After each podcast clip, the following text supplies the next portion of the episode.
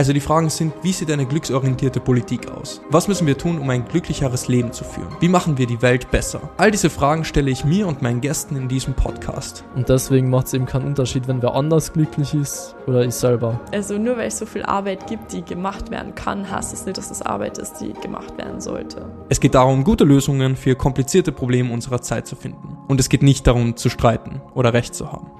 Wir suchen Antworten. Der Happiness Ideology Podcast. Jeden Sonntag um 0 Uhr eine neue Folge.